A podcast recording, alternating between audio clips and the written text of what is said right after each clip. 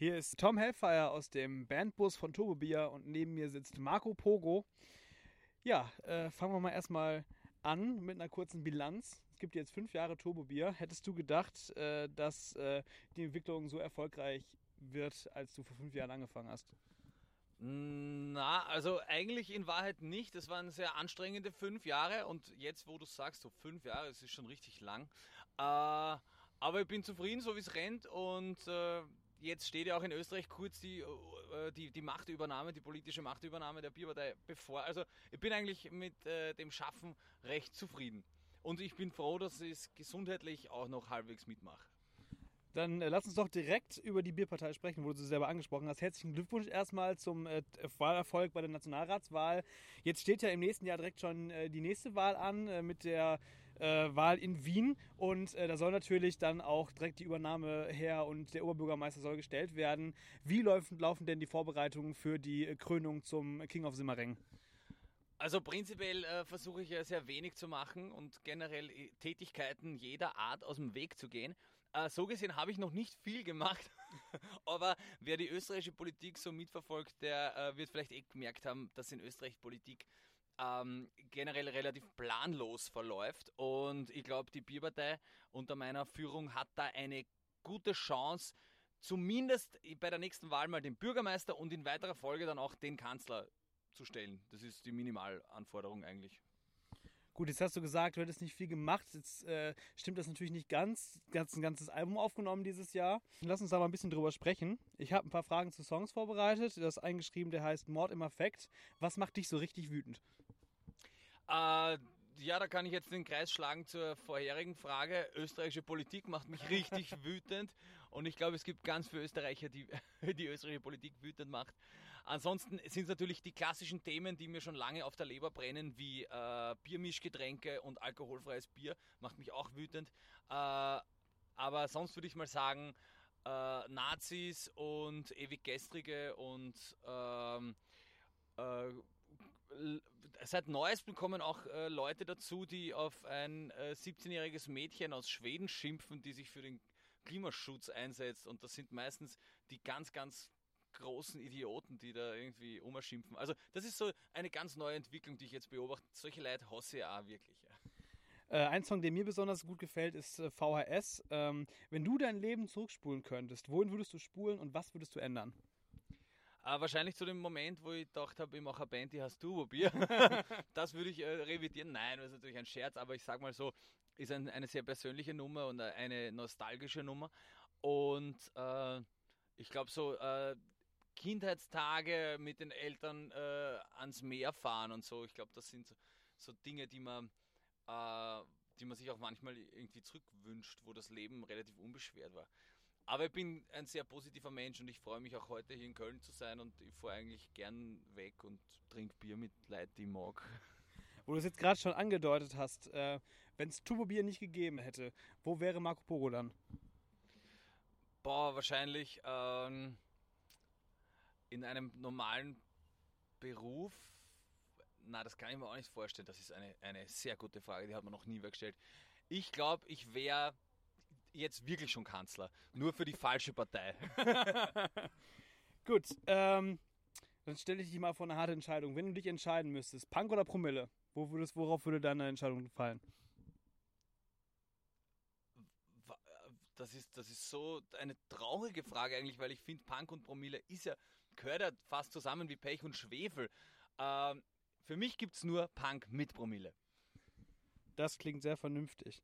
Ähm, was macht mehr Spaß? Mit der Band auf der Bühne zu stehen oder, äh, Zitat, besoffene Geschichten und verrückte Geschäftsideen ausdenken?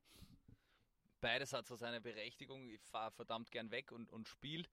Aber ähm, ich finde es lustig, wenn man über sich selber lachen kann, wenn man mit sich selber lachen kann und wenn ich mir irgendwas überlege und dann ähm, erblickt das das Licht der Öffentlichkeit und die anderen Leute lachen auch mit, ist das eine äh, ganz, ganz tolle Sache, die ich auch nicht wissen möchte. Im Optimalfall geht beides Hand in Hand. Also entweder man spürt daheim und kann sich was überlegen oder man überlegt sich was am Weg, was meistens der Fall ist, dass ich mir was beim Herfahren denke. Eine schöne Geschichte, die dieses Jahr äh, in eurem Online-Shop zu finden ist, ist der Turbobier Adventskalender. Und da kam bei mir die Frage auf, wie sieht denn für Turbobier das perfekte Weihnachten aus? Äh, zuerst einmal ein, ein Reparaturseidel in der Früh, also ein Konterbier, weil die Feierlichkeiten beginnen im Hause Tuberbier meist schon am 23. Dezember. Äh, sprich, man muss sich am 24. wieder äh, gut herrichten, dann was Gutes essen und dann schön langsam mit Sekt und Wein, ja, bevor man dann wieder zum Bier übergeht, den Abend einläuten lassen und schlussendlich liegen alle fett unterm Weihnachtsbaum. Das ist so meine, meine Vorstellung von einem perfekten Weihnachtsfest. Ähm, gut, wenn jetzt mal der Tag kommt, wo du dich entscheiden musst, ob du jetzt äh, Kanzler von Österreich wirst oder ob du jetzt äh, in die Rock'n'Roll Hall of Fame aufgenommen wirst oder ob du vielleicht ein eigenes Brauerei-Imperium gründest. Wofür entscheidest du dich? Ähm, ich glaube, ich würde Kanzler werden, weil da gibt es ein paar wirklich wichtige Dinge zu machen und dann in der Politikerpension würde ich mich voll und ganz dem Brauwesen widmen. Also ein schöner Hybrid. ähm, gut, lass uns nochmal äh, zum Album zurückkommen. Ähm, ihr habt äh, gerade am 4.10. die Beisel-Edition rausgebracht. Ist Turbo jetzt auch für die sanften Töne zu haben? Prinzipiell finde ich schön, wenn man äh, Songs, die eigentlich sonst relativ geschrien sind oder hart gesungen sind, äh, auch mal in einem anderen Gewand präsentieren kann. Und ein guter Song definiert sich für mich, äh, wenn er auch mit einer Gitarre auch alleine funktioniert. Ja? Und jetzt nicht unbedingt äh, volles Band-Setup notwendig ist.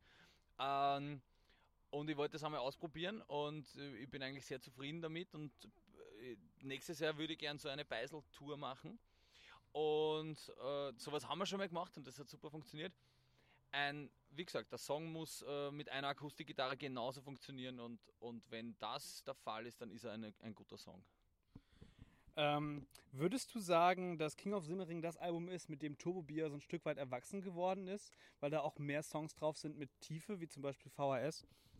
Ja, äh, würde ich absolut so sagen. Ich glaube, dass ähm, mir würden noch tausend Songs über Bier einfallen.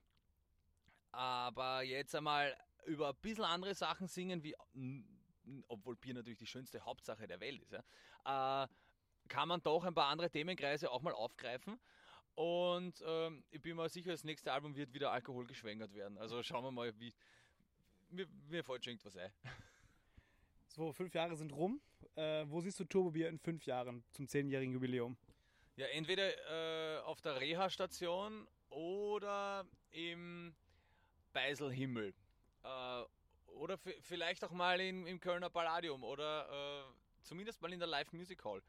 Ähm, ich glaube, es wird jetzt es wird so weitergehen. Äh, Erfolg definiert sich für mich aber nicht, wie groß eine Location ist, sondern eher, äh, dass Leute kommen und Spaß dabei haben. Und wo das, wo das dann ist, ist eigentlich relativ wurscht.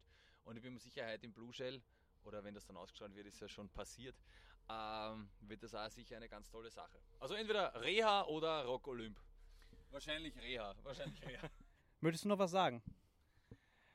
Ja, danke für das nette Interview. Äh, ich freue mich sehr, dass wir da in diesem wunderschönen Bandbus sitzen dürfen und gemeinsam Bier trinken können. Und ich hoffe, wir werden das da heute bei einem Bierchen oder Kettenfett noch äh, intensivieren.